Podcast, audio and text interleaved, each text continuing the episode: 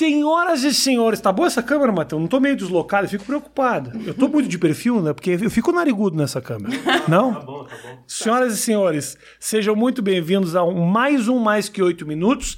Patrocínio iFood, Matheus. Fê, estamos ganhando dinheiro do iFood. Você pede Vai iFood? pingar na minha conta também? Não, aqui a gente não paga os nossos convidados. Mal o Matheus recebe, tá bom? Então é o seguinte, se você não tem iFood, QR Code no canto da tela, é nessa aqui, né? Isso. No canto da tela, você vai lá, baixa o aplicativo e tem refeição a 99 centavos. Eu já pedi meu rango, que daqui a pouco chega. Hoje nós temos um papo muito legal com esta moçoila que eu conheço desde que ela é muito pequenininha. Se bem que ela já nasceu com 1,94m. Fegaray. E aí? E aí, guri? Muito bom te ter aqui comigo. Feliz. Estou estar muito feliz de você estar aqui. Obrigado por ter dado essa parada no vôlei, que assim você pode também. Consegui, né? Estar aqui. se dedicar. Como é que é o dia a dia da jogo? Eu quero que você me diga como é que você jogando, atleta. Tá. Nível de tipo assim, você tá se preparando para uma competição foda, não necessariamente para uma Olimpíada. Como é que é o dia de um atleta de alto nível? Me fala, do, das seis da manhã até a hora que você vai dormir. Falo. Bom, no período normal de Superliga, tu ainda Tá. tá na tua casa e tu consegue ter uma certa gerência sobre essa agenda. Tá. Mas é bem pouca, porque tu não sabe o teu dia de amanhã. Existe uma programação do próximo dia, ou seja, horário de para começar o treino, mas não tem horário para acabar. Então assim, é normalmente, tipo, tu acorda, toma o teu café da manhã, vai pro treino.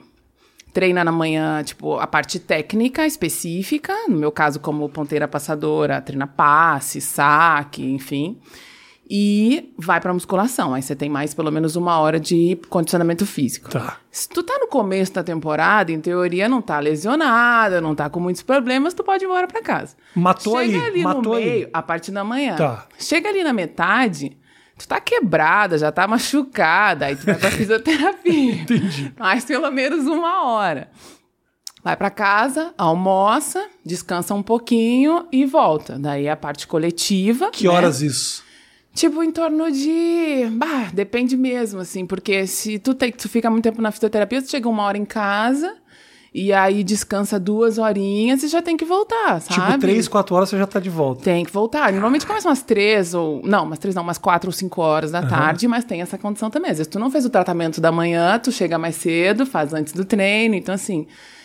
Tem momentos, né, e são vários, que tu vive pra jogar. Tu vive pro esporte, 100%. Porque o, a- o período que tu tem pra descansar, se tu não descansa, tipo, se tu arruma qualquer outra atividade, tua energia vai lá, tu já não descansou muito bem, tu não treinou, tu chega ali na tarde, vai se preparar pra começar o segundo treino, fala, putz, por que que eu não descansei? Tipo, Entendi. o corpo tá Quebrada. pesado, quebrado. E aí, assim, ah, a parte de competição tem toda uma preparação de vídeo também, de análise. Então, assim, às vezes tu vai jogar uma final de campeonato, a semana inteira tu tá assistindo vídeo do, do time, vídeo do jogo que tu. do- dos jogos anteriores e tal.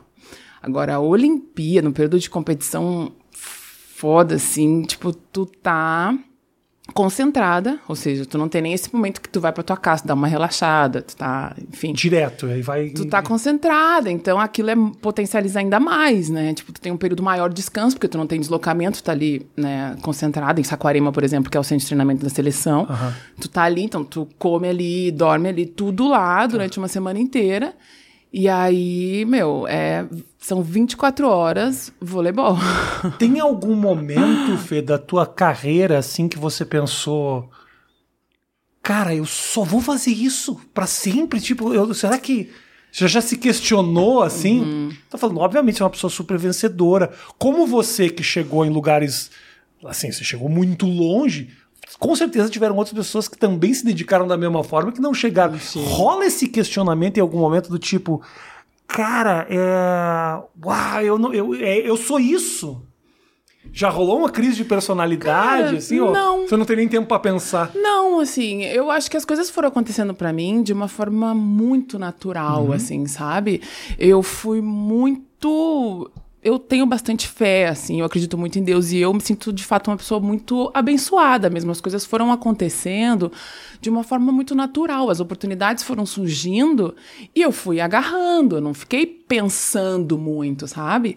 Então, assim, se eu ia fazer uh, ou ser essa jogadora pro resto da vida, não, porque eu já comecei a minha carreira profissional uhum. com um certo planejamento, assim, Sim. eu imaginei que em algum momento isso ia acabar né? E que eu ia ter um outro tipo de vida, porque eu sabia que aquilo não era para sempre.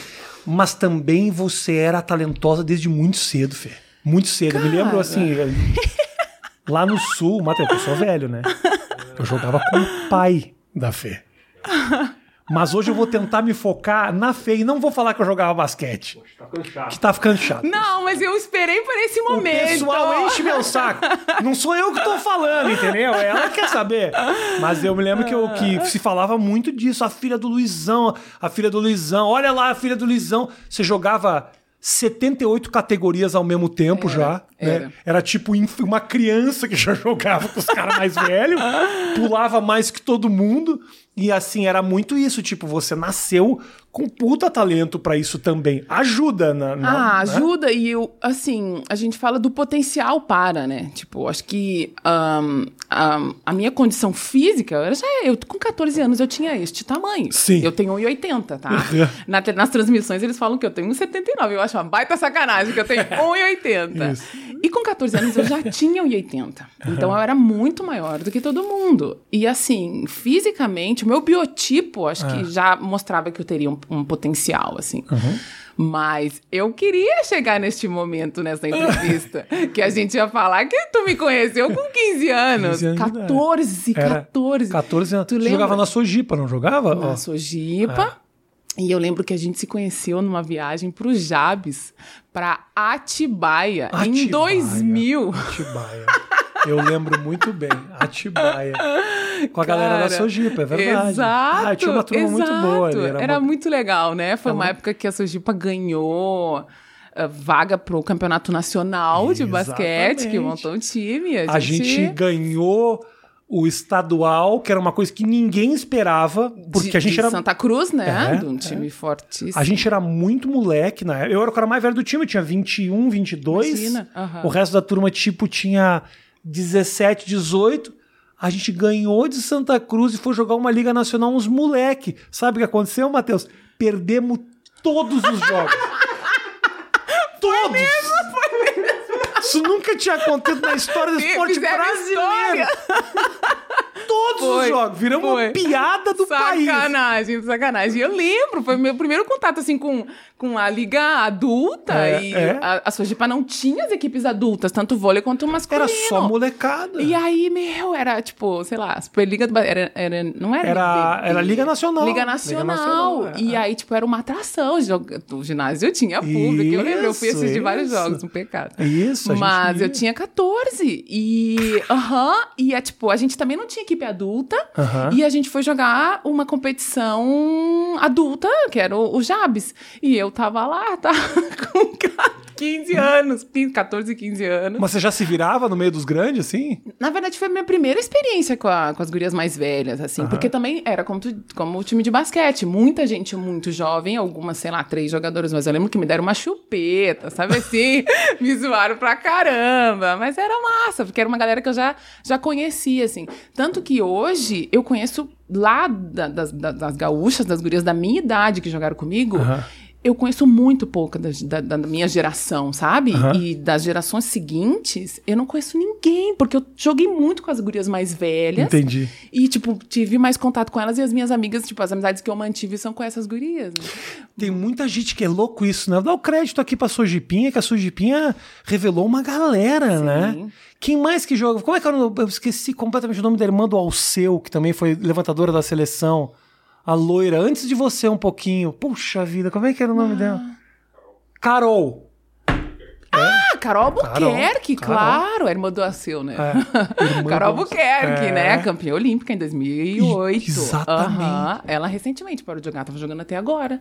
Tava jogando fora. Tu tinha me falado um negócio, eu achei muito interessante isso. Que hum. quando a pessoa, olha só, quando a pessoa ganha uma Olimpíada, é medalhista uh, de ouro, no caso? Ou não, medalhista qualquer? Não. Mete- Ouro. Ouro, Tem que ouro, ser ouro. ouro. A vida muda. É. Porque a pessoa tem uma série de vantagens na vida. Por exemplo, agora na ida pro Japão, aquelas que haviam ganho a medalha de ouro nas Olimpíadas voavam de primeira classe.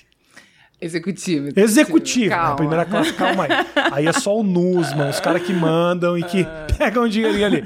Mas o cara, a galera que ganha medalha de ouro voa de executiva. O pessoal que não ganhou medalha nenhuma vai na cachorreira. Abraçado nos, nos, pin- no- nos passarinhos lá atrás, nas galinhas. É, é assim que é. É um objetivo de vida dentro do esporte, né? Tu começa econômica, sem nenhum, nenhum carinhozinho, vamos dizer assim. Ah.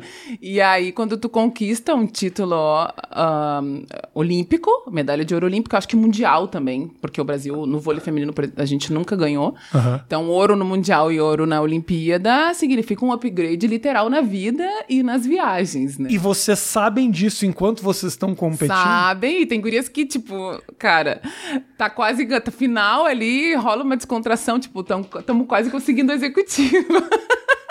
Que do cara. Joga a vida por isso. Que do cara.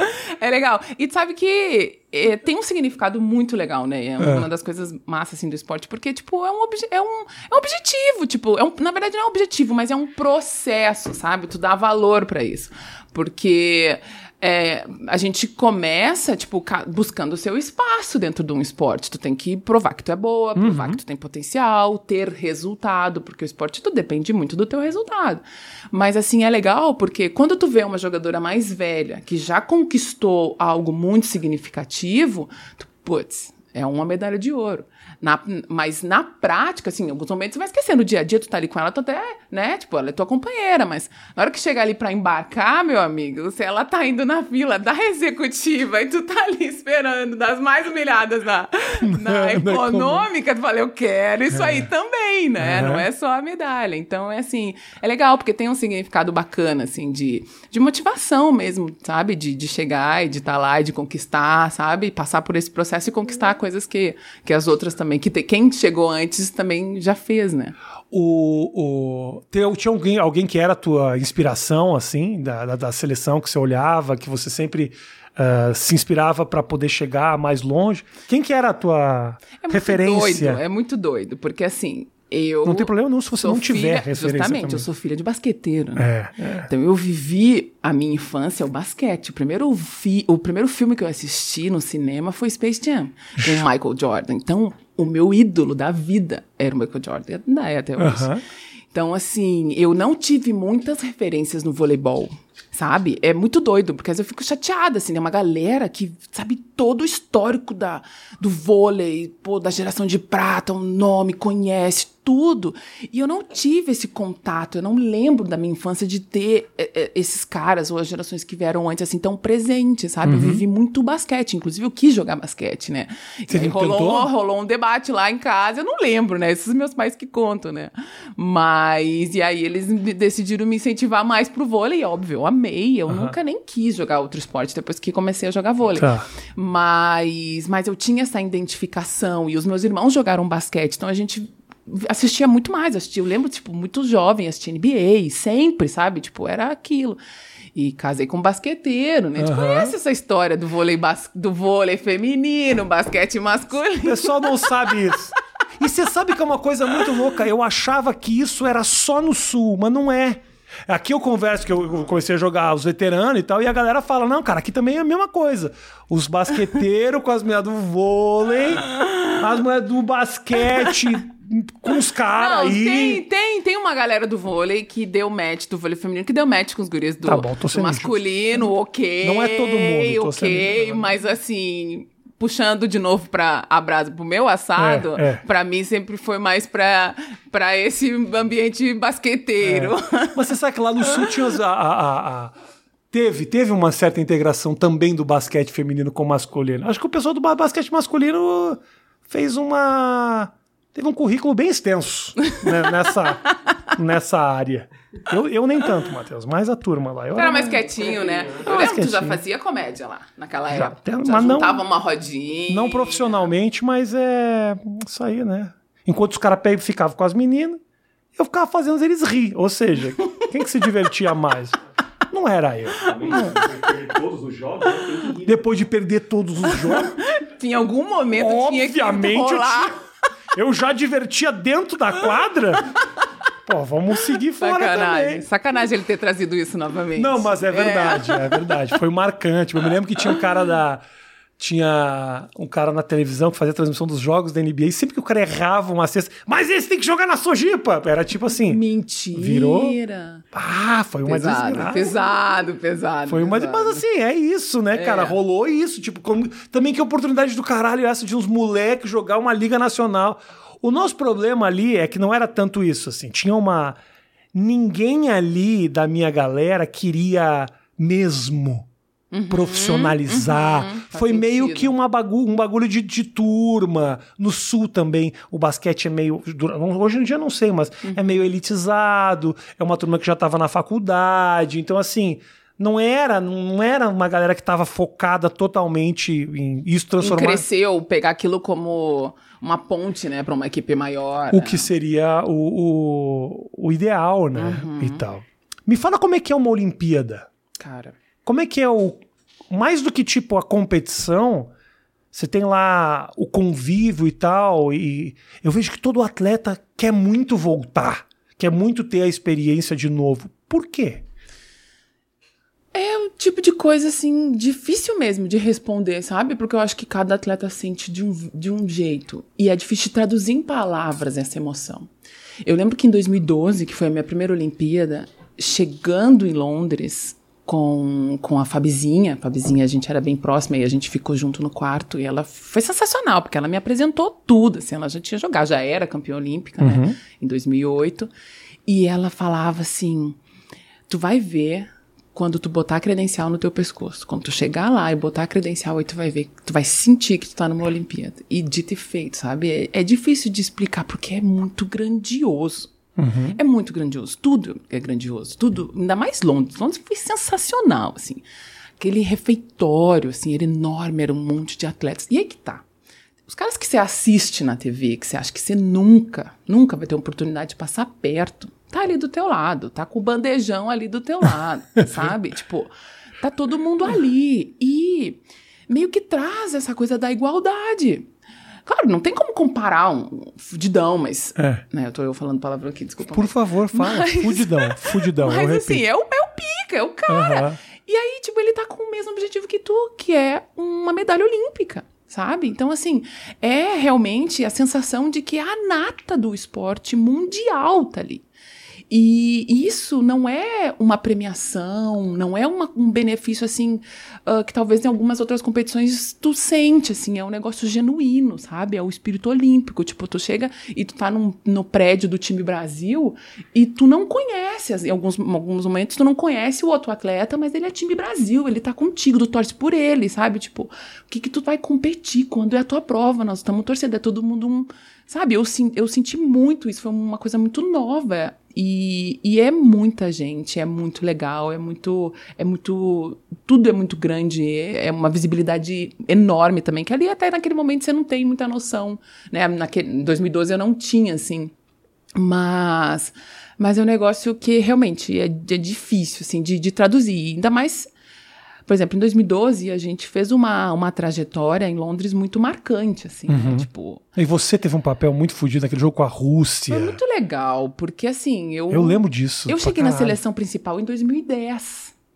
Né? Porque duas gurias se machucaram. Tipo, eu tinha me destacado na Superliga naquele Uhum. ano, mas eu tinha inscrito na competição, mas eu não tinha sido convocada para iniciar os treinamentos com elas. Quem eram as meninas que se machucaram? A Mari e a Paula. A Mari torceu o joelho dos ponteiras, né? E a Paula ter- eh, torceu o tornozelo. Ah, que merda. Imagina perder a Olimpíada. Não, e eu lembro que quando eu cheguei na minha apresentação, a Paula falou assim pra mim, bah, nega, tu teve que, tipo assim, duas se quebraram pra tu ter tua oportunidade, sabe? Tipo, era uma coisa assim que todo mundo achava que eu já poderia estar lá participando, assim, obrigar, né, por tal. E aí eu fui pro Mundial em 2010. Depois, em 2011, eu participei de todo o, o- todas as competições, assim. Em 2012 era a, a prova, a minha prova, a minha oportunidade para um, ter um espaço, assim. E aí, só que, meu, era a Paula e a Mari. Elas eram. A Mari até foi cortada, mas era a Jaqueline também. Tipo, eram Uhum. ponteiras excelentes, assim. Tipo, a o nível de competitividade era muito grande. A Paula tinha sido a melhor jogadora de 2008, né? Então, assim, era complicado. E, e, meu, mas só que na Olimpíada tudo pode acontecer. Um campeonato curto, sabe? Claro que quando tu tá lá nem tanto, mas assim, joga dia sim, dia não, e é relativamente curto, tu tem que ganhar tudo, assim. E a gente começou mal. A gente não tava colocando ah, na quadra tudo que a gente já tava fazendo em treinamento, a coisa não tava rolando e tal. Você lembra o primeiro jogo? Qual foi? O primeiro jogo foi contra a primeiro? Turquia. A gente ganhou 3 a 2 assim, ó. A Turquia tava Não na era pra- primeira participação numa Olimpíada. Não era pra ter sido assim. Não era. Aí já veio o segundo jogo contra os Estados Unidos, que a gente perdeu, e, e ok, o nosso adversário ali, né, ah, direto. E aí o jogo da Coreia foi realmente assim. Acabou com a gente, porque foi um resultado, a gente perdeu de 3 a 0 no time que a gente nunca tinha perdido e que a gente não tinha nenhuma dificuldade. Então, assim, a gente foi capengando, sabe? Classificou mal pra caralho pra passar. Não, a gente só classificou para os Estados Unidos ganhou. Tipo, na, eles, eles- se eles perdessem, a gente tava desclassificado. E aí eles ganharam e depois a gente ganhou deles na final, né? Sacanagem. Como é não que sei é? se eles se Calma aí. arrependem, mas. Não, calma aí. Os Estados Unidos ganha da Coreia e aí vocês entram em terceiro, é isso? Não, mas a gente classificou em quarto, né? A gente classificou em, em último da chave. Então, se os Estados Unidos entregasse, a gente ia ficar de fora. E aí a gente pegou o Agradecendo aí primeiro. toda a sociedade Muito americana. obrigada. e a gente depois ganhou deles na final, né? Tomaram! Mas, é. Tivessem perdido pros coreaninhos ali. Fair play. Chupa fair play. Foi, foi, foi ser Justamente. bonzinho. E, e aí a gente classificou em último. é, pegou a Rússia, e aí foi aquele jogo que ninguém esquece. As pessoas lembram mais daquele jogo É. e pensam que foi ali a final olímpica. Sim. E não, ali a gente só garantiu a nossa vaga pra semifinal. Tá? Que Ali depois foi quartas, contra o né? Japão, 3 a 0 foi relativamente tranquilo, depois final. Mas assim, eu acho que eu acabei não respondendo a tua pergunta, né? Não, não, não, É relaxa, difícil, mudou. É assim mesmo, difícil. assim mesmo. É assim mesmo, a gente migra. Mas deixa eu tentar voltar lá naquele tempo. Eu me lembro da, da esse jogo da Rússia que, tipo assim, tava pra acabar. Aí você virou um monte de saque. Eu lembro disso. Foi, foram, nós salvamos ah, seis match points. E assim, nós, né? Porque nós somos um time unido que chegou, mas a Sheila salvou cinco, né? Thaísa rodou uma, a Sheila rodou cinco bolas e eu fiz um ace ali, foi muito significativo, É. eu nunca vou esquecer. E sabe que uma coisa doida, eu lembrei agora? Eu joguei na Rússia dois anos. Chupa E- fair play de novo. Não, é. Foram dar uma assim, oportunidade, ensinaram a esse, menina. Esse, esse, esse, porque a gente ficou assim, a, a Rússia jogou ahn, no empate. A gente buscava, nós buscamos seis, né, match points pra elas. Aham. E, então elas estavam, ou seja, né, elas estavam com um ponto à frente e elas rodavam no, no empate, entende? Então a gente tava aqui e elas ainda tinham uma margem de erro. E aí a gente conseguiu virar no tie-break no meu ace, assim, que aí a gente teve um ponto de vantagem. E foi muito doido, assim, ó, eu me arrepio de lembrar, porque quando eu joguei na Rússia, na final ah, do campeonato russo, era a Sokolova no passe.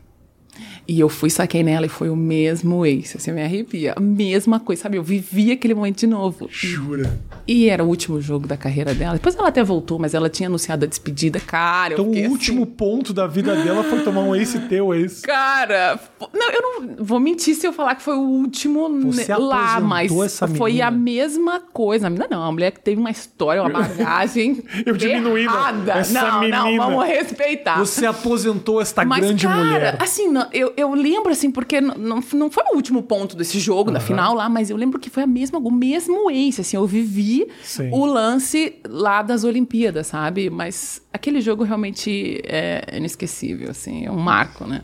Que do caralho. E aí, quando rola de tipo, ok, você faz isso, você sabe a importância disso, você. é, é, ali dentro do grupo, obviamente, pô, tem um negócio foda. Mas você tem noção do tamanho disso pra fora daquele lugar ali? Não. Como é que o mundo tá vendo? Como é que o Não, país tá. não. Mesmo que você tenha rede social e tal, não é o suficiente. Era pra- tudo uma novidade, assim, né? Tipo, ah, sei lá, eu acho que já tinha Twitter, óbvio, e a galera falou, mas é um negócio que eu ainda sempre fui zero esquerda nas redes sociais, assim, então, tipo, foi meio que. Foi novo, todo mundo falando e tal, mas também tinha que virar a página outro dia, descansar e vamos jogar a, a semifinal, sabe assim? Já tem que mudar o foco. Né? Isso é uma coisa muito doida do esporte. Porque você consegue alcançar um objetivo, ganha o um jogo ou é campeão. Você tem, assim, sei lá, às vezes no planejamento uma semana, dois dias e tal, e você tem que virar a página porque você já tem outro campeonato e não Sim. dá pra você ficar jogando com a medalha no peito. Uhum. Então é muito doido isso, porque em algumas. É, em alguns momentos tu não consegue nem viver esse esse momento, assim, essa conquista, sabe? Aproveitar, curtir, falar e tal. Mas, assim, foi um jogo de. Porque também foi, uh, foi transmitido em, em, canal aberto aqui no Brasil, né? Então uhum. todo mundo parou pra olhar esse jogo. Por isso que eu falo, acho que marcou na memória de muita gente muito mais esse jogo do que a final do campeonato, uhum. sabe? Uhum. Apesar de que a final a gente saiu perdendo, assim, de Sim. lavada e depois buscou, né? Virou, Mas tudo bem. Lembro, né? Mas é isso, assim, eu acho que. Uh, é louco isso, realmente, que você. Desculpa te Não, interromper, imagina. mas a. É muito comum isso, né? Você tem uma puta vitória no meio do campeonato, depois dá aquela respirada e o próximo, que é o qualquer tá. um, te atropela, né? Porque você tá naquela euforia de uma vitória que você fala, quase cumpri meu papel. É difícil essa, de botar, imagino para você, de colocar a cabeça no lugar e falar, eu não, eu tenho que comemorar de uma forma controlada. Com gerência.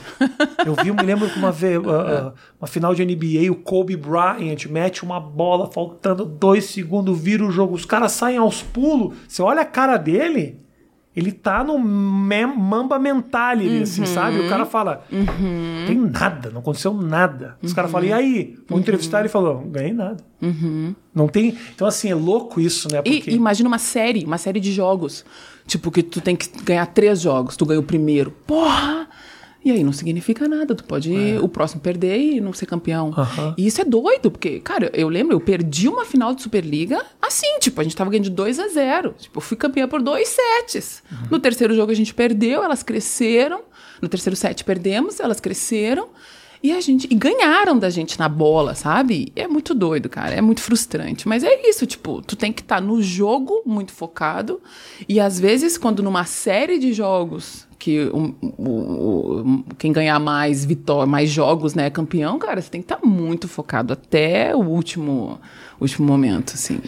Como é que uh, é para você? Você faz uma Olimpíada, um campeonato desse tamanho, aí depois você volta e vem jogar liga, assim. Uhum. Tá jogando em Osasco, Uberlândia e tal. Como é que você faz para manter a cabeça e não, não enlouquecer? Você fala, porra, eu tava lá não posso considerar isso menos, porque tem uma equipe, tenho colegas, estão me pagando, mas quero estar tá aqui, quero voltar para lá. Não dá uma. Não te tira do centro uma, uma, uma Olimpíada? É, o desafio é esse, né? O desafio é tu manter esse foco, porque tu, tu vibra, comemora e tal, mas os, os outros já, desafios já estão vindo, assim. Isso que.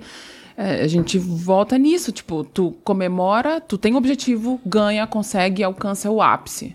E aí tu, sei lá, programa aí, pode curtir um dia, dois, uma semana, e aí tu já tem que voltar pro, pro foco. É meio que tu pegar tua medalha, guarda numa gavetinha e vamos embora, vamos em busca da próxima, né? E o ambiente esportivo, ele é sempre assim, por isso ele é tão desafiador, né? Porque, assim, tu pode até, tu conseguiu hoje, não significa nada para amanhã tu só te mostra que tu tá no caminho certo. Uhum. Tem que continuar trabalhando, continuar treinando e continuar buscando objetivo, porque no ambiente esportivo tu é bom se tu tá ganhando, tu é bom se tu tem resultado. Ah, mas eu ganhei lá atrás. Bom, se tu não tá ganhando agora, tu não é mais tão bom. Alguém já veio e é melhor que tu, né? Também é aquela história assim de quem tá no topo, né? Quem tá no topo tá sendo muito visado, muito estudado, e o desafio é o time a ser batido. Sim. É o cara a ser vencido. Então, assim, por isso que existe esse, esse, sei lá, esse clichê que a gente conhece bastante, que difícil é, é o fácil é chegar no topo, difícil é se manter, né? Uhum. Porque é isso, tá todo mundo, quando tu chega, quando tu tá em primeiro, quando tu tá sendo visado, tá todo mundo querendo ganhar de ti, né? Então, assim, se tu dá uh, uma escorregada, perde teu foco, cara, como é que é a, a, a, manchete no outro dia da partida? Tipo, ah, um time com campeão olímpica perdeu pro pro, sei lá, lanterna do campeonato. Uhum, uhum. É um deslize e ali não pode, né? Você, é uma... você carrega uma cobrança maior quando muito, você carrega o título nas costas. Assim, muito né? grande, muito grande. E assim, é uma coisa muito desafiadora para o atleta, né? Tu vê, uh, eu agora fazendo uma pausa na minha carreira aos 35 anos, é, rola um medo, assim, de ter a queda na performance, né? Tipo, até quando eu vou conseguir dar essa entrega que nós estávamos falando, assim, uhum. de viver pro voleibol, acordar e dormir com tudo muito planejado, organizado para que na quadra eu tenha o meu melhor desempenho. E aí a idade chega, o teu corpo não é o mesmo, e rola um medo da queda. Tipo, as pessoas vão me cobrar da mesma forma, né? Tipo, ah, mas tu nem tá jogando tão bem, o que que tá acontecendo? Ou tá caindo, ou tá no fim de carreira, né?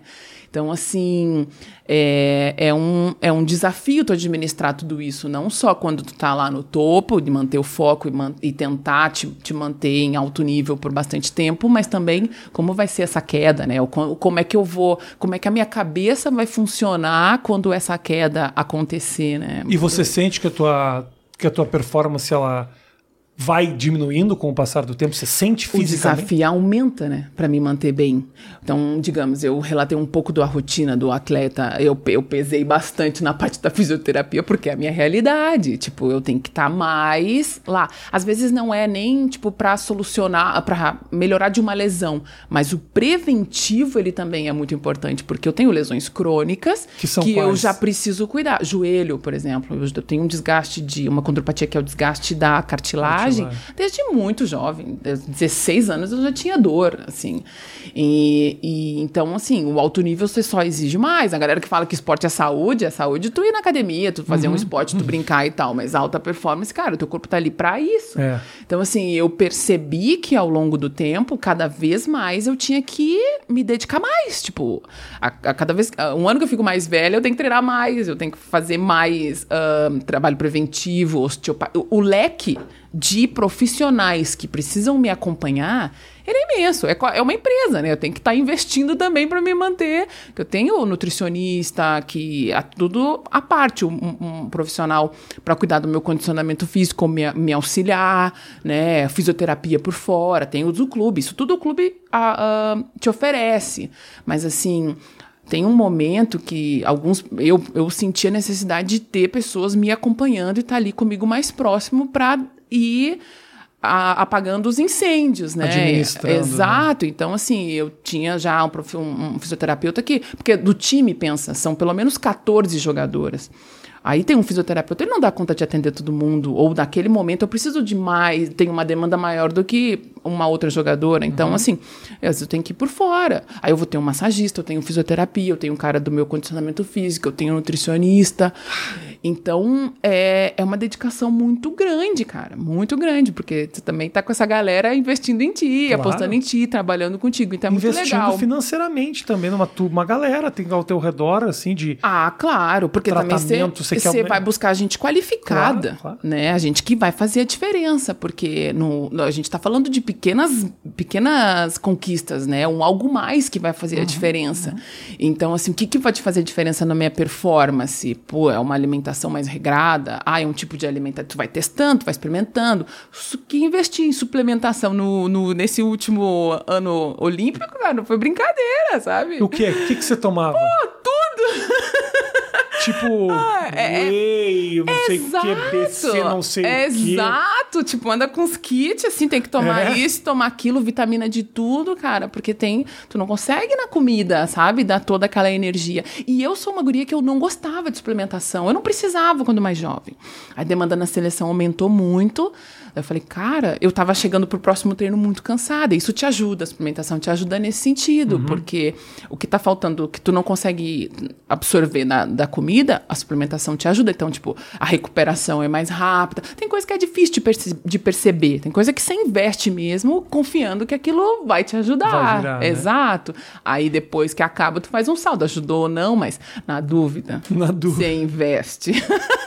É, imagino, cara. Ah, imagina, ainda mais administrar lesão, essa coisa deve ser muito difícil, né? Porque você nunca sabe direito como você vai acordar no outro dia, se vai estar tá doendo, se não vai estar tá doendo, se o treino foi puxado.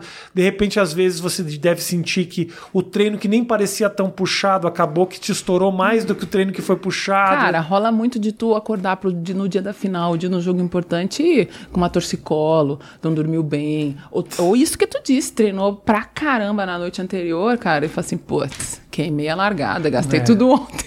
Foda. E aí tu começa o teu trabalho mental, né? Tu tem que estar ali, não, mas vai dar certo, não, mas tal. É, E você consegue abstrair, tipo, uma dor na base da concentração e vamos nessa? Ou, tipo, você tá na quadra sabendo que o joelho tá pegando, assim? Não, rola. Rola super, assim. merda, Tipo, é bosta, e é né? muito ruim, porque o teu foco muda. Eu não tô focada em, em ser melhor do que o outro time, ou, tipo assim, preparada pro, pra aquela dificuldade que eles vão me colocar. Tu tá naquilo, mas tu também tá assim, pá, meu joelho tá pegando, agora vai, será que eu consigo? Isso é, pá, é muito, é muito complicado, porque, por exemplo, a gente teve ah, nesse, nessa última temporada alguns momentos de jogar jogos seguidos, assim, sabe? Até mesmo em função da pandemia. Então, tipo, todo mundo ficava numa bolha, né? E aí joga o máximo de jogos em menos tempo. Então jogava pelo menos três jogos seguidos. Cara, no terceiro jogo, olha que eu acordava. Existia uma negociação com o meu próprio corpo. Cara, Tava pra bater um papo com o ombro. é uma negociação, assim, ó. Cara, vamos, não, tá difícil. Sabe assim, ó, a perna pra cima, assim, cara, acho que eu não vou conseguir. E, e vamos, e vamos, e aquece, e se tá com uma. Porque às vezes não é só a dor, mas o físico, né? Tipo, tu fala pro teu corpinho, vamos, ele fala, nem a pau. e aí tu vai indo, aí tu vai indo, vai alongando, vai mexendo e tal. Diz- Sei lá, físio, enfim, drogas, tudo. Tudo, né? Bomba, E aí vai que vai, é.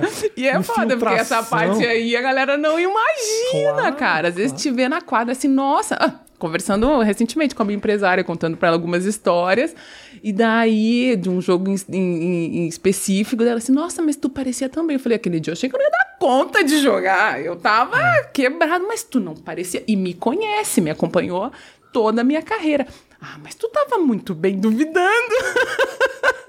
Mal sabe ela a negociação que eu tive o dia inteiro, né, com o corpinho.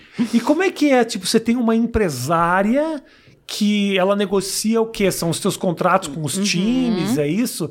O teu próximo passo de carreira? Mas negocia também o quê? Exposição na mídia? Como é que é o fora da quadra? Não, é bem específico.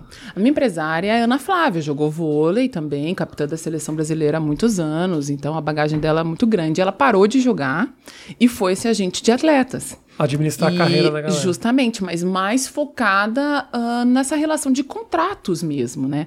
É claro, eu sou bastante suspeita para falar sobre isso, porque a minha experiência com ela é sensacional. A minha primeira e única empresária, assim. Então, desde o início da minha carreira até agora, assim, né? Nos finalmente, ela tá comigo. Então, é uma amiga e uma referência muito grande. E é muito doido, porque em alguns momentos a participação é, é- por isso é importante você estar bem assessorado mesmo, porque em alguns momentos a, a, a opinião dela foi muito relevante e muito importante, sabe? Eu lembro que a primeira vez que eu ah, fui para fora do Brasil eu, eu lembro como se fosse hoje. A gente sentou para jantar. Ela falou assim: Então, o que, que você espera para o próximo ano? Eu falei: Ah, tô assim, ó, tranquila, pronta para os desafios, menos ir para fora do Brasil, né? Porque por fora do Brasil eu não tô preparada. Ela ria. Ela, ah, é, então escuta o que eu tenho para te falar. E aí ela me trouxe a proposta para ir pro Japão. Japão, né? Eu tinha 21 anos. Eu fiquei. Não, eu tinha 23, acho. Eu fiquei assim, será? Não tô pronta. Eu já, já fui falando que eu não tava pronta. 21 E anos pra ir pro aí- Japão. Você já a- tinha saído de casa com 15 pra ir pra São Cara, Paulo, né? Mas assim, então, naquele momento eu fiquei completamente insegura. Então, ela falou: Não, eu acredito que tu vai, vai ser bom. Então, essa, confi essa relação de confiança foi muito importante, porque eu confiei na opinião dela, pela experiência dela, pela bagagem dela. E foi muito legal. Foi uma experiência muito legal. Sofrido. Chorei muito, muito, muito. Eu era muito apegada à minha família. Então, já já estava casada, né? Casei com 21. É. Trouxa. Fala isso que o homem tá aí. Fala isso que tá aí. Ele é legal, ele é legal e então, basqueteiro. ainda fui casada. Mentira, casada não, que a gente oficializou Você foi depois também, de mano? 10 Você foi pro anos. Passeou lá. Ah, Mas. Mas já tava com ele, então eu morria de saudade, ele Imagino. trabalhando aqui. Então, assim, tem todo o fuso horário, 12 horas. Então, de manhã, aqui, eu conversava com a minha mãe, que ela já estava aposentada, ela ficava comigo a manhã inteira. E quando ele chegava em casa à noite, conversava com ele, assim, né? Tipo, tinha isso. Então foi muito doido, mas é, é, é, é fundamental você ter uma pessoa, ou, ou pessoas te ajudando a gerenciar essa carreira, né, como atleta. Então, a, a, a, a Ana Flávia, ela era responsável, até agora, responsável pelos meus contratos Uhum. com equipes. É, não não mexe com assessoria, Ah, com essas tá. coisas. Mas rola uma, é como eu falo assim, ah, uma mentoria mesmo, no sentido, tipo, de tentar trazer, e ela, ela é uma pessoa que sempre ajudou muito e teve essa preocupação também na vida, assim, né? Tipo, organizar a vida, dar bom conselho, tipo, pensar assim na longevidade, tipo, olha, joga nessa equipe aqui, que vai te trazer uma experiência, talvez Sim. tu ganhe menos, mas amanhã depois tu vai plantar para uma equipe melhor, o trabalho é melhor, sabe? Nesse, nisso aí. Agora, a tua experiência no Japão, tipo, puta, você era a única estrangeira no time? Única. No Japão existe isso, é uma estrangeira por equipe. E aí aumenta a tua responsabilidade, porque se é uma só, tem que fazer diferença. É, sim. Tem que fazer muita diferença. Mas, cara, foi muito legal a E experiência. tipo, lá. você não tinha. Como é que era a comunicação com as pessoas? Eu tinha uma tradutora, porque japonês não fala muito bem inglês também, né? Eles falam japonês. Então, É. eles, tipo assim, no meu contrato já tava no pacote que teria uma pessoa me acompanhando. E aí essa pessoa te acompanhava, tipo, na quadra? na quadra e, e, nossa, uma pessoa maravilhosa, uma amiga, Cris, até hoje, assim. Ela nasceu, eu falo que ela nasceu para quê? Ela é uma brasileira. Aham. A, a, a brasileira mais japonesa que eu conheço. Porque, assim, ó, japonesa total, assim, na cultura, do jeitinho. Ela é maravilhosa. Ah. E ela foi contigo daqui pra Não, lá? ela já lá. morava lá e ela já trabalhava com, com voleibol. Ela já, já trabalhava como. Ela é uma tradutora Tá. das equipes esportivas. Já trabalhou com Entendi. basquete e tal, mas naquela época ela tava só no vôlei. Então, assim, ela trabalhou com o Anderson, que jogou no, no- numa outra equipe lá no Japão antes. Trabalhou com outras, outros atletas estrangeiros, porque ela também manda bem no inglês. Então, Aham. ela traduzia ah, das jogadoras ah, americanas, enfim, outra, outras nacionalidades. Todas estrangeiras ela pegava. E traduzia, tipo, instruções. Tudo. Aí tem a linguagem, quadra, a linguagem treino. do. Aham, tudo, tudo, tudo, tudo. É, era muito Grudada legal, com assim. você o tempo inteiro, então, a Aham. pessoa. E assim, foi é, essencial, né? Porque na época eu não. Imagina, eu nunca tinha saído do Brasil, eu não, mal falava Eu inglês, não consigo assim. imaginar como deva ser isso. Vou te falar que eu, na minha pequena experiência, eu joguei nos Estados Unidos, eu falava inglês, mas não falava inglês tão bem. Aham. Só quando o cara falava. Seguinte, vai, faz isso, faz aquilo, dá a volta na quadra. O que eu fazia? Eu ia pro final da fila Eu observava. e falava. Eu vou ver o que os caras estão fazendo aqui, porque eu não Claro. entendi uma palavra do que esse cara Claro. falou. Em japonês, então. Era. Mas foi muito legal. Era bola só pra mim. Mas Ah, era é? bom. No meio da temporada, meu braço, cara. Eu tinha Não uma dor, não aguentava. Mas era muito bom. E eu tinha um estilo já de jogar a bola rápida. Aham. Cara, era muito legal. A gente Fez a festa. muito, treino muito, treinava muito. Não aguentava, porque o jogo pra mim era bem pesado. Tá. Mas, assim, foi muito legal. Porque foi uma experiência, assim, ó. Aquela coisa de vir bola só pra mim era uma delícia. E você, mas aí se virou bem assim, tipo, o time Foi cresceu. super bem. Olha, eu tenho um históricozinho meio Ah. peculiar, porque eu tava lá no Tsunami. Ui. Exatamente. Então, assim, o campeonato não acabou. Nós encerramos em quarto, a gente classificou em quarto. Aham. E o campeonato acabou, porque imagina essa tragédia, a gente encerrou e tal. Sim. E foi muito doido, porque era um desespero, Rafinha, tu não tá entendendo. Porque, assim, Quando eles estão acostumados. Como foi isso de. Eles tá- estão acostumados com terremoto. Tá, Você vai pra Tóquio, tem terremoto o tempo inteiro e é normal. Pra eles. A gente não. claro. Então você chegar lá, o primeiro terremoto é uma novidade. você fala, é isso É. que tá acontecendo? O que é isso? Aí ahn, aconteceu que teve o, o- o tsunami, né? A gente tava viajando, a gente tava longe de Tóquio e tal, voltamos pra lá, tipo, tinha rachadura assim nos prédios e tal, e me instruíram, só me deram essa informação. Olha, tu deixa do lado da tua cama uma bolsinha com o teu passaporte, com uma lanterna, com, ah, sei lá, uma para emergência, uma comidinha, um lanchinho pra emergência. Qualquer coisa, tu pega tua bolsa e sai correndo. Eu sozinha, tipo, a minha, a minha intérprete, ela tava na quadra comigo. Eu entrava no ginásio, ela tava lá. Aham. Mas a minha vida real, eu tava sozinha. Claro. E aí, cara, depois de um, de um terremoto, assim, muito forte, depois vem outros menos, assim, mas não era menos. Pra mim era muito forte, era louco. Eu acordava na madrugada, assim, com tudo tremendo e era apavorante, assim, sabe? Era, meu Deus. E eles, numa postura, numa firmeza, tipo, vida normal. Aí o campeonato encerrou, ninguém falava nada comigo, eu preso no apartamento, aquela, aquela coisa assim, tipo, tsuna- ah, terremoto toda hora. E cara, era um negócio que me dava um medo. A TV ficava ligada e ele, lá ele tem um... Um alarme. Um alarme do, É. do terremoto, Estados Unidos tem cara. isso também. E ficava direto aqui Los Angeles interrompe a programação frio no na meio. barriga. Interrompe a programação e fica uma tela. Pim, pim, pim. Você fala, caralho, O que, que tá acontecendo? Correndo? Que que eu Era faço? isso, sabe? E aí eu pedi uma reunião com o cara do time. Falei, meu. Ah, e tinha uma outra brasileira numa outra equipe, uma cidade mais afastada. E a gente ficava falando direto. E ela, na verdade, ela só me ferrou, porque ela me dava cada informação que me deixava mais desesperada. Tipo assim, fiquei sabendo agora que não tá mais descendo avião em Tóquio, não tá descendo nem subindo. Eu fiz, oi, como é que eu vou sair daqui? Sabe? Nossa, foi muito desesperador. Mas aí acabou o campeonato, você pegou, virou as costas e foi embora, Não, né? calma. Aí pedi uma reunião com o cara do time, o técnico, sei lá, o presidente do time. E aí eu falei, gente, eu tô desesperada. Não, isso é normal, tranquilo, a gente vai se organizar. Tipo, eu ia comprar. E esse negócio tremendo Aham. na sala da Não, reunião. aí eu ia. Não, tranquilo, fica tranquilo. É, passa, isso passa. Eu ia no mercado, tipo assim, eu lembro de logo que a gente voltou pra Tóquio, eu fui no mercado, tipo, ok, tudo lá, bonitinho. Aí eu fui de novo, já não tinha quase nada. Na terceira vez, e eles são, meu, eles são muito, muito, realmente, cultura deles é foda, sempre pensando no próximo, eles são organizados, isso não tem que falar. Só que assim, as coisas foram diminuindo, não tinha água, não tinha isso, não tinha aquilo, fruta fresca. Hã? Radiação. Justamente, sabe? Era muita coisa. E aí, eu falando com os caras, tipo, meu, eu, quando é que eu vou embora? Porque. Não tô jogando? Eu não vou ficar fazendo o quê aqui? Não, não, não. Isso tá fora de cogitação, isso não. Eu tenho que ir embora. Tipo, não, não, não, não dá pra eu ficar aqui, eu não tenho cabeça pra isso. Deixa as coisas se acalmar. Mas eu vou vou estar lá na minha casa. Beleza, consegui comprar a minha passagem. Rafinha, eu tava no aeroporto fazendo o check-in pra ir embora. E assim, os negócios tremiam, assim, sabe? Eu nunca vou esquecer daqui. Eu falava assim, pelo amor de Deus, me dá minha passagem, me manda embora daqui.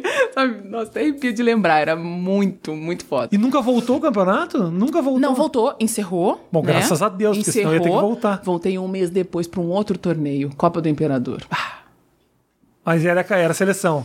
não, era o mesmo time. Tinha Ah, um torneio time. programado e depois de um mês eu voltei, cara. Voltei aqui, né? Morrendo de medo. E olha que louco.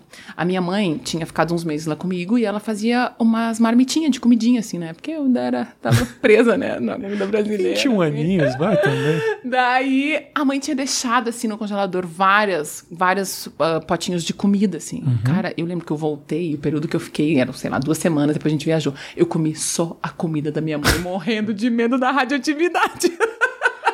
É, mas da é. radiação, da Da radiação. radiação. Cara, assim, ó, apavorado. Pô, falava que podia tomar água, não tomava, não comia fruta, nada. Jura, cara, nesse ah, nível. vai saber, É, cara. é. Eles dão enganada, eu não confio. Mas como é que foi pra tua, pra tua família ver a tua evolução no esporte e tudo mais? Eles te acompanham. Teu pai jogava basquete, teus Uhum. irmãos também. Então, assim, independente do esporte, é vitória no esporte. Pra eles foi foda te ver.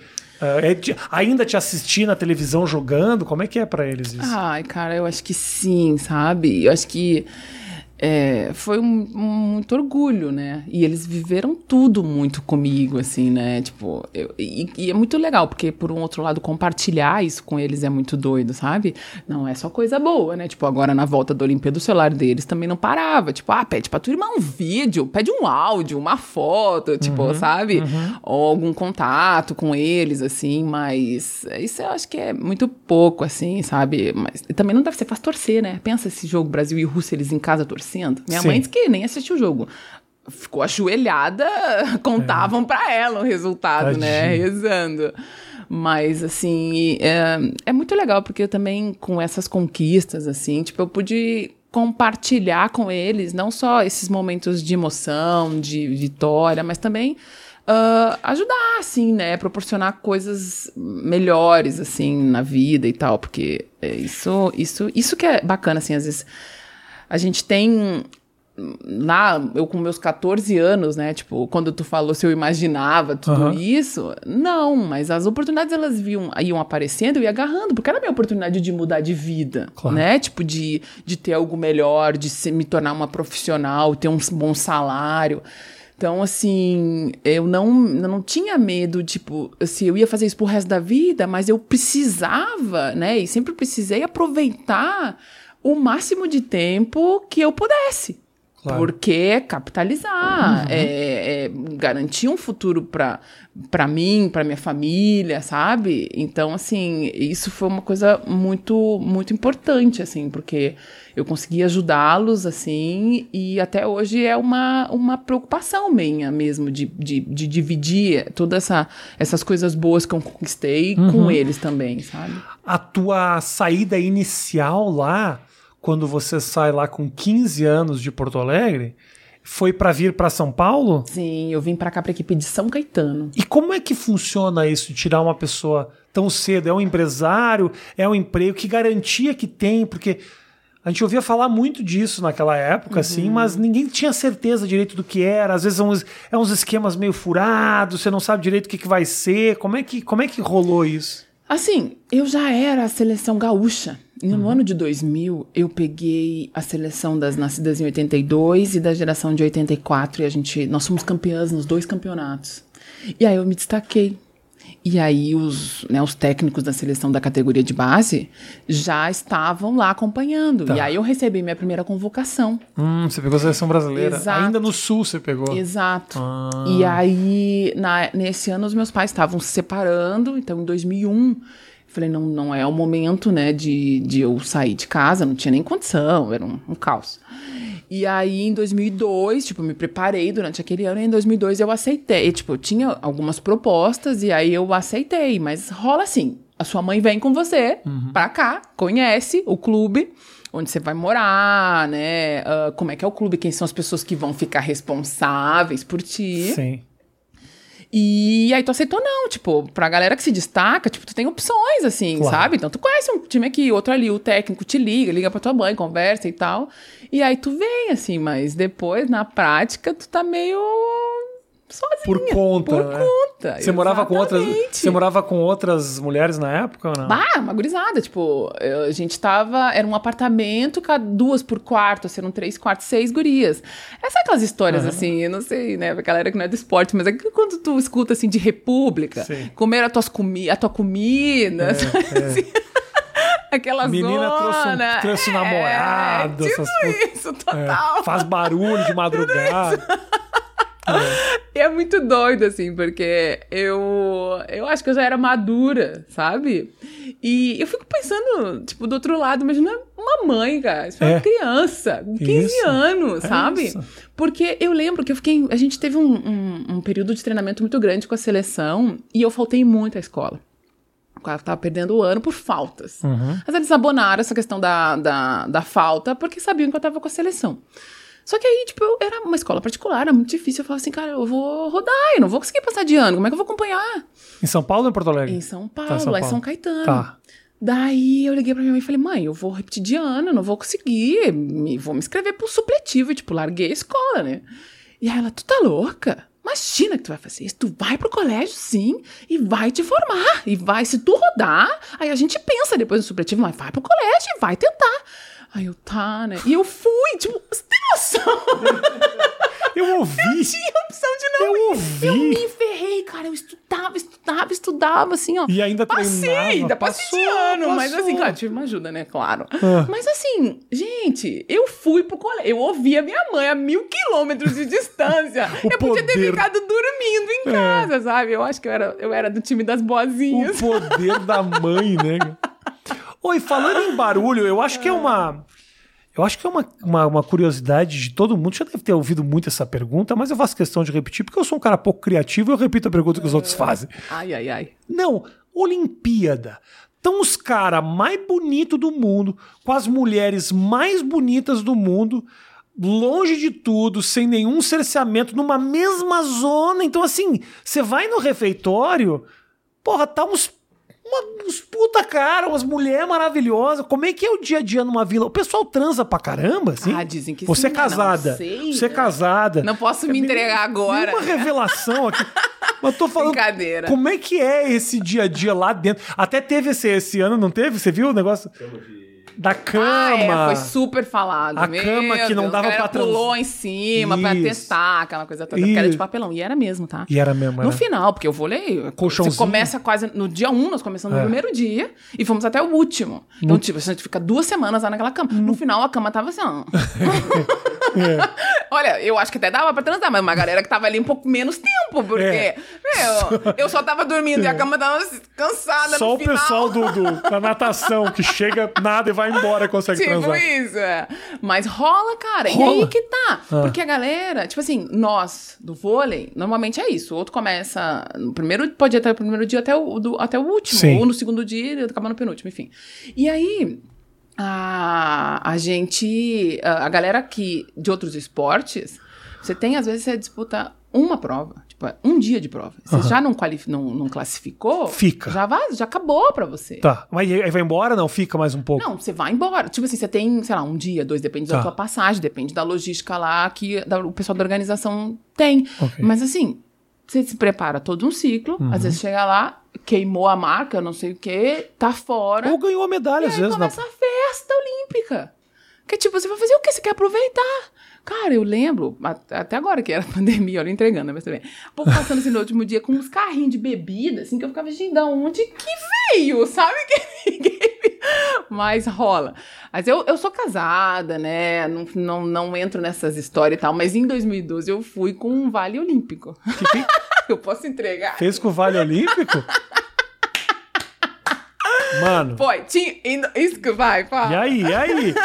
Vale Em Olímpico. 2008, tinha uma história Não acha... de que o Mas o Vale Kobe- valia pra cá também, não valia? Eu estendi, mas Pra não quem usei. ficou, é. Estendi, mas não usei. Pra quem ficou também tinha Vale. Aí era, aí era o Vale Vila Country. Esse é esse Para, não, vamos, tem, tem um gabarito aqui, hein? Escuta, a gente, em 2008, tinha uma história de que o Kobe é, sentou com as gurias da seleção e conversou, sabe? Meu, eu tava nas vésperas de embarcar pra 2012, ou Ah. seja, ele estaria lá. Eu falei, bom, o negócio é o seguinte, se o Kobe sentar pra conversar comigo... Desculpa, brother. Até eu daria pra ele. Até eu daria. Porra, Por favor? É por o favor. Kobe, mano. Eu fui pra 2012 com um vale olímpico. Aí agora, claro que eu brincava. só valia eu poderia pro aproveitar, né? Puta merda, morreu, eu nem aproveitei. Nossa. Ele sentou com as meninas, né, pra Pô, conversar. e trocou uma ideia. Pô, foi muito bobo ele não é. Claro que ele foi simpático, pô. Não. Mas na seleção brasileira de vôlei, tudo uma mulher linda pra caramba. Mas todo mundo falava que ele gostava muito do Brasil, né? Eu acho que uh, o pai dele jogou com Oscar. não Jogou sei. na Itália com E Oscar. aí ele fala algumas palavras de Dizem que o- espanhol e tal. Diz o Kobe, tem um vídeo do Kobe falando que o ídolo da infância dele era o Oscar. Justamente, é. E aí rolou essa conversa. Cara, eu fui preparada pra encontrar com ele. Mas não encontrou. desse moral, não. Ah, cara. Mas voltei com medalha olímpica, valeu Tá a pena. bom, Tava né? Chupa, Kobe. Caramba, aquilo. E nessa Olimpíada, ah, você ganha uma Olimpíada. Nessa Olimpíada, obviamente, como os ciclos, né? Não, há- não é sempre que você vai ganhar uma Olimpíada, obviamente. Como é que a, esse- como é que é a cobrança no país quando a performance não é a esperada? Ou para você já era é, a- esse, esse resultado mais ou menos o esperado? Você vai, você vai querendo, você vai para ganhar, né? Óbvio, Mas né? escuta, tem uma. Entre Tóquio e Londres, Ah. Sim. tem a Olimpíada de 2016 Isso. no Rio de Janeiro. Ah, exatamente. E aí nós chegamos como favoritas.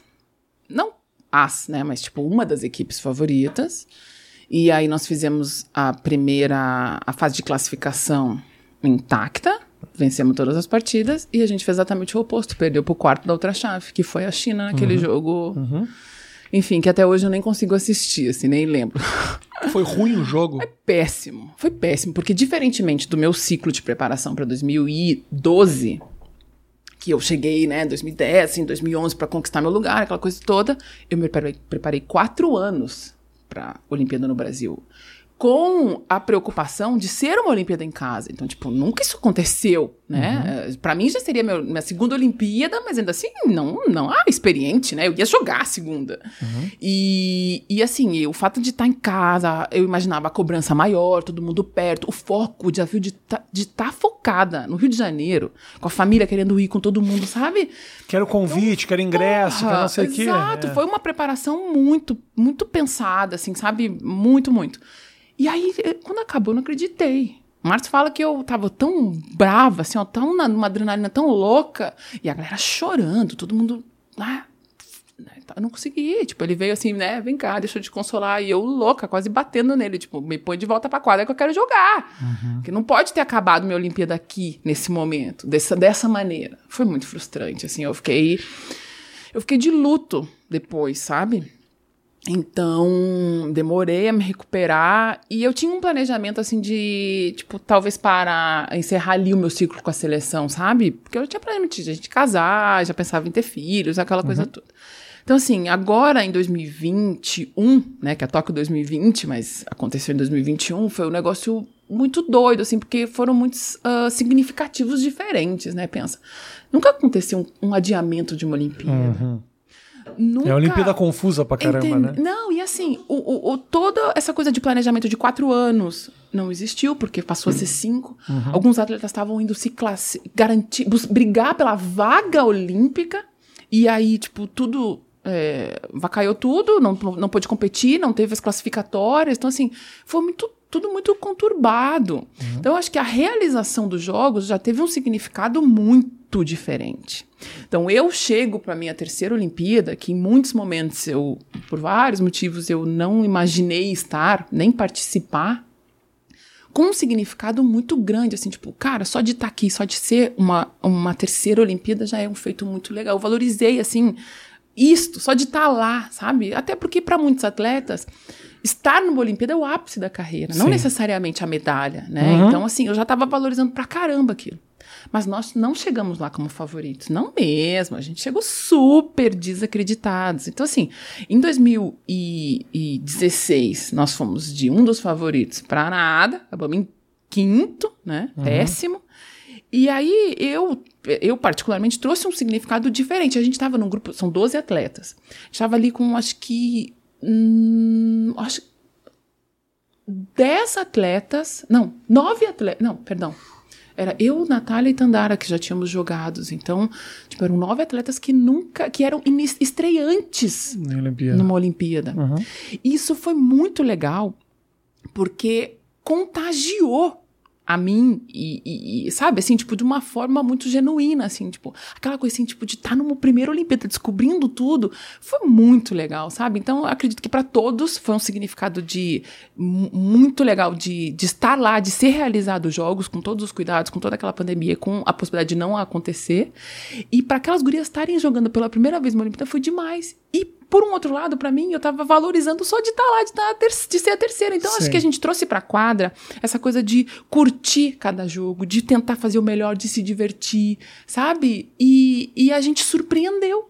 Então a prata não foi esperada. Se você perguntar pra galera do vôlei, ninguém esperava que a gente chegasse. Não, sabe? tá lindo. Chegou super desacreditado. Foi assim, essa coisa que a galera fala de prata com gosto de ouro, que parece boba, foi. Aham, é, claro, sabe? total. É muito. Claro que no momento da, da derrota, perder foi péssimo. Odiei, fiquei morrendo de raiva, porque você vê ali a possibilidade Foda, do ouro, né? Não, foda é que o terceiro acaba ganhando, o segundo acaba perdendo. né? Ai, que raiva. E as americanas bem do lado ali pra entrar no pódio. Ai, que raiva. É. Mas, assim, passado, né, esse momento, é muita alegria, muito orgulho, assim, Claro. porque uh, uh, foi um grupo muito sensacional, sabe? Mulheres que conseguiram, assim, colocar o seu melhor, sabe? Em vários momentos e, tipo assim, deixar as, as dificuldades que a gente tinha ali, os problemas que a gente teve, vários, mas de lado, assim, sabe? Então, a- a- aquela coisa boa de cada uma floresceu, assim, e o resultado foi a prova disso. Teve muita, teve muita mulher que cresceu durante a competição, assim, né? Uhum. Você via o desempenho melhorando, gente se destacando. Foi... Uhum. A impressão que deu é que a atenção desse time era muito distribuída, assim, sabe? Uhum. Que era muito o time, né? O voleibol tem muito disso, né? O voleibol dos esportes coletivos, olha, eu, eu tenho convicção de que é o mais coletivo. Se você não tiver esse entendimento, em algum momento vai dar merda, sabe?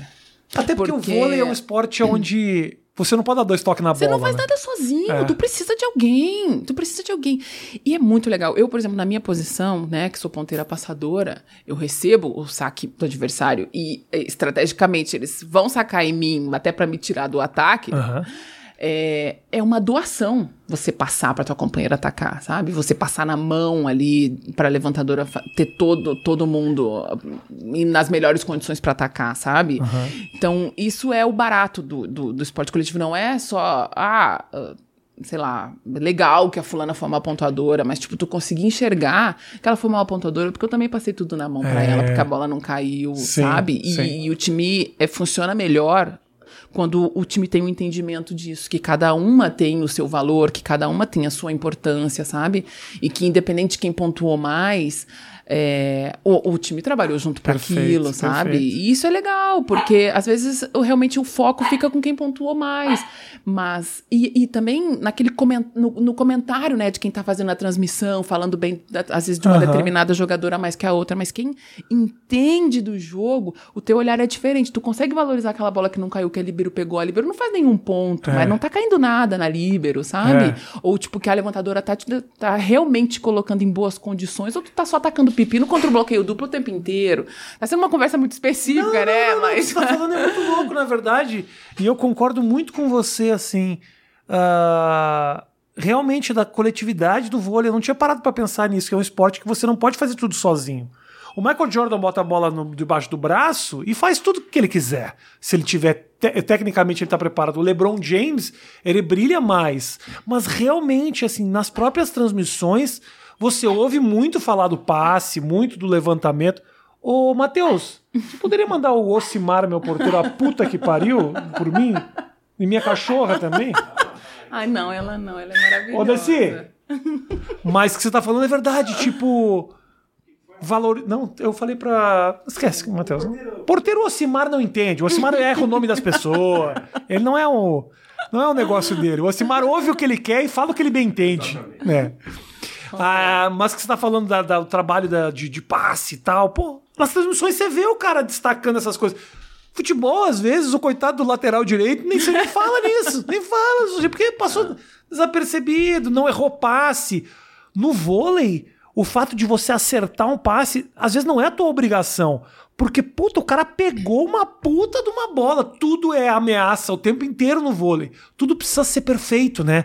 A recepção precisa ser perfeita, o levantamento precisa ser perfeito, a cortada precisa ser... É muita coisa que precisa estar... Tá alinhada, entrosada, entrosada uhum. para acontecer. Uhum. Porque qualquer equívoco é uma bola que não pega aqui e pega aqui, que essa porra vai pra puta que pariu. Então, assim. E é o muito... erro fica muito evidente, né? E às vezes é isso, que gente, é isso que você tá falando. Às vezes o acerto não fica tão evidente. Porque tu acertou, o sistema funcionou, foi ponto e tal. Quem fez o ponto? Ah, foi a Fegaray. Ah, que ótimo. Então ela foi a pontuadora. Mas tudo funcionou lá atrás. Agora, se a, a minha líbero tomou um ace, o jogo acabou ali é. e a ponto do adversário, sabe? Então, tipo, se ela passa na mão, Sim. ela não fez mais que obrigação. Mas se ela tomou o ace, pô, ela tá ali só pra isso. Mas você acha é, que as é, pessoas é. pensam dessa forma? Eu sinto que valoriza-se o trabalho da líbero, eu, eu, por exemplo. Eu consigo claro. ver a turma valorizando o passe que chegou claro, perfeito, assim, sabe? Claro, claro. Eu acho que sim, valoriza. Não é como no basquete, o cara mas... pega o rebote. Estão cagando pro cara que pega o rebote. Nas porras dos campeonatos veteranos, eles nem anotam. Só anota os pontos dos caras. Você fala, pô. É. Não, eu acho que valoriza sim, mas, tipo, também muitas vezes o erro fica mais evidente nesse caso, assim como ponto. É isso que eu quis dizer, sabe? Tipo, às vezes, uh, para aquele ponto ter uh, acontecido, tipo, tudo funcionou muito sincronia e cada um deu o seu melhor e aí funciona. E às vezes isso não é possível. E aí fica mais evidente isso, as coisas não funcionam igual, sabe? A gente precisa muito dessa, dessa sincronia de cada, de cada fundamento. E muitas vezes ah, a gente também tem que se adaptar à estratégia para jogar com um adversário diferente. Tipo, às vezes o jogo é muito melhor para jogar com as centrais. E aí o meu passe passa a ser mais importante, porque eu tenho que passar bem para elas jogarem. Se, se não- se a gente não, na linha de passe não consegue ah, se manter firme e vai ficar jogando com as bolas estouradas, o melhor bloqueio delas tá nas. É, sabe, é- é- Entendi. rola, rola as estratégias também. É. Matheus, só pede pra turma entrar devagarzinho pra gente fechar a conversa aqui, senão os caras vão entrar batendo na porta aí. Ah, o pessoal vai fazer o exame. O pessoal vem fazer exame, o pessoal, o pessoal tá se puxando nos cuidados. O, o projeto agora, então, é projeto filho, é isso? É isso. Tem Projeto maternidade. É, rola também, É. muito. Se dá uma pausa, uma pausa agora e você Isso. pretende retomar, porque você fala, o joelho dói, Uhum. o ombro, o braço, não sei o que e tal. Porra, Rafinha, essa O que que- pergunta é de um milhão, hein? tudo bem, não. É, é, realmente. Mas o que eu quero saber é o seguinte: o que, o que, que te faz cogitar voltar? Você já ganhou tudo. É. Você já Cara- ganhou tudo, você é campeã olímpica. Participou três, três Olimpíadas Três você fez. Olimpíadas. Teve uma trajetória do caralho no Brasil. Levantou um time no Japão, passou por tsunami. Ou seja, quantos anos você. Porque a tua ida pro Japão foi quando? 2011? Em 2000 e... Isso, 10, temporada 10, 2010, 11. meu, Isso. isso já faz 10 anos. Uhum. Entendeu? Então, o que, que você quer mais? Não, eu adoraria que você voltasse. Eu tô pensando, o que, o que, que te motiva a possivelmente voltar? Eu tive uma carreira de muito planejar, de muito planejamento. Eu sou uma pessoa que gosta muito de, de planejar, sabe? E assim, neste momento eu tô tenta, exercitando ah, não planejar tanto. Viver mais o hoje, viver o presente. Eu acho que o desafio da maternidade vai ser uma coisa muito doida, assim, e é uma coisa que eu desejo há muito tempo, sabe? Eu não sofri durante o processo, tipo, ah, eu quero, eu quero, eu não posso. Não, eu me planejei para me dedicar ao voleibol o máximo de tempo que eu gostar, que eu, que eu pudesse, que eu tivesse feliz, que eu curtisse. Mas eu sabia que ia acabar e eu gostava, eu sonhava com esse momento que eu ia virar a página na minha vida, sabe? Então eu, eu desejo de verdade viver plenamente isso. Então eu não fico já pensando em voltar pro voleibol, porque isso não seria. eh, eh, ah, o meu filho, a minha família, eles não são prioridades, porque tem um negocinho aqui Aham. na minha pessoa que é me dedicar 100%. Tá. Eu me dediquei ao voleibol 100% e em muitos momentos da minha vida ficou de lado. Então eu não desejo fazer isso com meu filho, com meu marido novamente, com a minha casa. Eu quero curtir esse momento. Tá. Mas eu não sei do dia de amanhã. Claro. Eu posso decidir voltar. Eu posso analisar que talvez o meu filho te- esteja, pequeno e tá bem cuidado, ou eu posso trazer minha família para onde eu estiver. Uhum. Mas eu decidi não planejar nesse momento. Eu quero curtir e também ver o que, que a vida vai me trazer, sabe? Tipo, que- quais possibilidades podem aparecer. E desafios diferentes também podem vir. E talvez eu possa ah, me sentir feliz, produtiva e buscar esses outros desafios, e, sabe, para realizar, para Claro. conquistar fora das quadras, assim, né? Talvez num, num ambiente diferente, sabe? Então, vamos que ver. bom que você Tá aberto. consegue ver além do esporte, porque às vezes, né, eh, é muito comum a galera falar é isso que eu sei, é isso que eu gosto e, e- e quando a idade chega começa a ficar essa coisa que Mas isso é um fato, Rafinha. A única coisa que eu fiz, eu tenho 20, mais de 20 anos de carreira. A única coisa que eu sei fazer é, é jogar voleibol. Eu sou uma aprendiz de qualquer outra coisa. Dá um medo. É, é doido. Porque assim, vir aqui hoje me deu frio na barriga. Será que eu não vou falar besteira? Tipo, é uma coisa nova. e falou saindo- muita besteira. Impressionante. eu tô Ficou saindo com completamente da minha zona que eu conhecida, né? Assim, eu vou, vou estudar, vou fazer isso, vou fazer aquilo, ah, vou- sei lá, qualquer coisa que aparecer na minha vida, eu sou uma aprendiz. Eu desconheço de, de tudo. Conheço pouca coisa, né? Então, assim, mas eu, eu parto desse princípio, o princípio de que eu vou aprender se eu me procurar, né? Vou errar, vou acertar, né? No voleibol também treinei muito, né? Eu trabalhei pra caramba pra chegar onde eu cheguei. E eu acho que esses novos desafios também, essa é a minha ideia, tipo, tentar aprender, amadurecer, buscar e me permitir errar também, né? Porque eu acho que faz parte. Só, só, só espero que Deus me dê vida longa. Não tenho dúvida de que o que você escolher fazer vai ser vai ser legal. E todos os desafios. Espero que tudo dê muito certo na tua vida, que você é uma mulher foda. Obrigada. Parabéns, Amém. viu, mano? E olha, ah, manda um beijo pro seu pai, que Ah, provavelmente. vai ouvir, né? Que deve estar jogando basquete até hoje, no Marinha do Brasil. Não, ele mora em Santa Cruz agora, só trocou a Ah, praça, mas Santa a bola Cruz? de basquete tá no Pô, carro. Mas o cara mudou pro lugar que se ele não queria ficar longe do foi basquete. coincidência, não foi. Mas ele foi pra trabalhar em Santa Cruz? Há Foi- muitos anos ele foi Ah, é? trabalho e fixou a residência lá. Aliás, muito comum essa, Matheus. A galera diz, vai jogar em Santa Cruz. Né? Os caras levam, porque Santa Cruz não é um polo do basquete. Foi, né? Hoje em dia acho que não, não é mais tanto, né? sei, é. E aí os caras iam jogar em Santa Cruz, casavam e ficavam por lá. Mas É verdade, tem, é mas tem aí verdade. ex-jogador lá. É mesmo, é mesmo. Gente, obrigado pelo carinho de todos vocês. Obrigado, Fê. Obrigado pela Imagina, visita. prazer Foi legal, tá não foi tão sofrido. né? Demais, demais. Me traz lá meu rango do iFood que chegou. Você, olha só, não pediu o rango ainda? Aqui no canto da tela, QR Code pede. O rango do iFood chegou. Daqui a pouco eu vou detonar. Um beijo a todos vocês. Peço para você deixar o like no vídeo se você chegou até aqui. Sim. Arrasou. Pedi- No final do vídeo eu vou pedir like, Matheus. Mas, Matheus, você tem que me falar pra eu pedir like, velho. Tava atendendo o porteiro. É que o Matheus faz muita coisa aqui. Tá sobrecarregado, Matheus. sobrecarregado. Se precisar de alguém pra te ajudar, eu tô disponível no aí- mercado, e- hein? E você acha que ele faz tanta coisa que dói o joelho também. Tem que ir pra Eu, po- fisioterapia. eu posso aprender a mexer com câmeras. É. Beijo grande, gente. Valeu, tamo junto. Tchau, tchau.